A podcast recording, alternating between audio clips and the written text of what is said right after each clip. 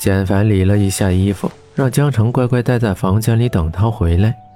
江城嫌他太啰嗦，冲着他笑着，目送他离开。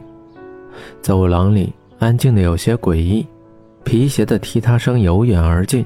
简凡的嘴角噙着一抹冷笑，看着墙上的黑影越来越完整。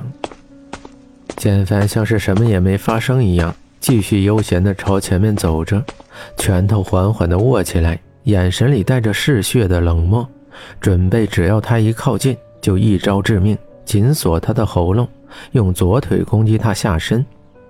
奇怪，后面的人距离自己越来越近，可就是没有任何动作。简凡有些片刻犹豫，警惕却丝毫没有放低。阳光微微照在走廊里，有些昏暗。不过浩源酒店的设计图是他看过的，所以在这里他还是有地理优势的。他知道，再往前走不远就有一个拐角，在那里，如果后面的人还是跟着自己的话，那他就不是一个房客了，他也不会放过他。果然。简凡躲到拐角处，那个黑影停顿一下，还是越来越靠近他，气氛越来越凝重。简凡出其不意，在背后袭击了那个人，每一拳都用了十足的力量。哎哎哎呦！简少爷是我，不要！只见那个人抱着头，护着脑袋，蹲在地上，努力辩解着。这声音怎么听起来这么熟呢？简凡一把把他推开。大口喘着气站在那儿，就这光线看清了对方的样子。啊，怎么是你，安杰叔叔？简凡不好意思地说着，怎么会想到是爸爸的秘书安杰呢？不过简凡也开始意识到有不好的预感。安杰在这里，那爸爸呢？他不想见爸爸，确切的说是害怕见他。啊，简凡。这一年不见，你的拳法可是更好了。再打一拳，我估计我这把老骨头都被你给锤散了。安杰从地上艰难地爬起来，简凡赶紧过去扶他，有些不好意思低下头。虽然跟爸爸关系不怎么样，但是跟安叔叔关系还是不错的。不好意思啊，安叔叔，我以为你是坏人。不过你干嘛跟着我呀？哎。我昨天晚上好像看到你了，但不确定。今天查了一下，才知道你也在这儿。本来是叫你的，可没来得及就被你给按下了。看来以后你爸身边那些人要失业了。安杰半开着玩笑说，在简凡的肩膀上拍了拍，很欣赏地看着简凡。昨天，那岂不是他也看到江城了？那爸爸要是知道怎么办？不行。我得让江城赶紧离开，要是让爸爸知道他存在，他一定不会轻易放过江城的。安杰还在絮絮叨叨地说着什么，简凡心神不宁地打断了他。安叔叔，你是一个人来的还是？如果他只是看了前台记录，应该没问题。昨天我跟江城开的是一个房间，江城暂时是安全的。简凡心想。可还是担心，即使自己保护再好，早晚有一天江城还是会被他们发现的。知道你想问什么？没错，你爸爸也知道你在这儿。你这次放假没有回家，他找人查了你行踪。你爸爸他还是很关心你的。都一年多了，简凡，有些事情怪不得你爸爸。天下无不是的父母，你要体谅你爸爸呀。他这样做都是为了你好。简凡没有说话，抬起头，警惕地看着安杰。无形中，他们的距离也拉开了不少。简凡也没有刚才的嬉皮笑脸，更多的是沉默。细碎的阳光打在他的发丝上，再多的温暖，似乎都无法抹去过去的记忆。人一旦走错一步，就再也回不到原来的位置。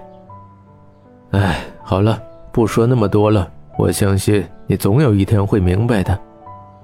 安杰叹息一声，这对父子之间的鸿沟，从夫人去世以后就再也没法填平了，反而是被越拉越大。你爸爸要见你，怜爱的眼神看着简凡，那个青涩少年多了一丝成熟，更多的是桀骜不驯，深邃的眼神看不到他到底在想着什么。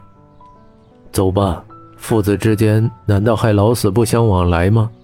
你爸爸现在已经给你台阶了，到时候你们好好聊聊，说不定就让你回避室了。你也不想早点见到雅欣小姐吗？提起雅欣的时候，安杰脸上带着温暖和笑容。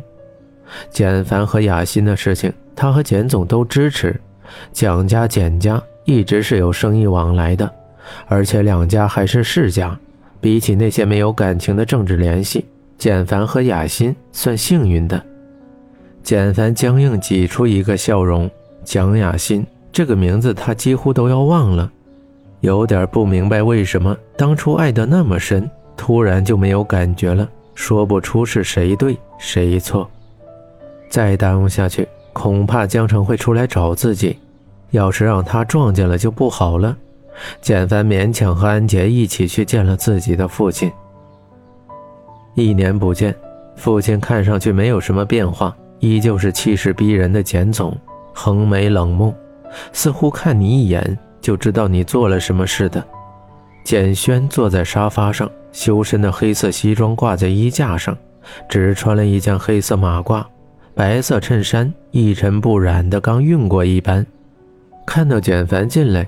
简轩并没有像其他父亲一样，多日不见的父子笑着迎上去，脸反而是更加冷峻。本打算端茶杯的手停顿了一下，端起杯子，用杯盖拨着茶叶。对于这样的气氛，简凡似乎早已习惯，也冷冷地走过去，坐到离他较远的沙发上，目光看着眼前的地板。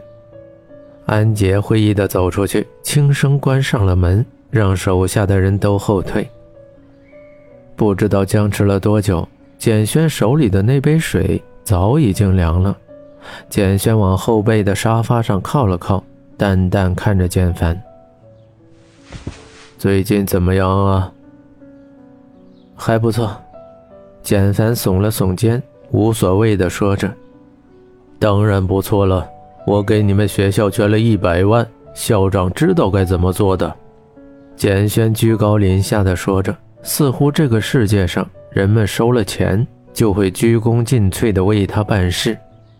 你从来都不做亏本的生意，为了你这个逆子甩了一百万给明英，你不觉得可惜吗？简凡双手交叉，有些可惜的说着：“你不用激我，我给明英捐一百万，不仅仅是为了你，也是公司形象。区区一百万。”我还是捐得起的。哼，简凡冷笑一下，不愧是简总，从来不打空枪。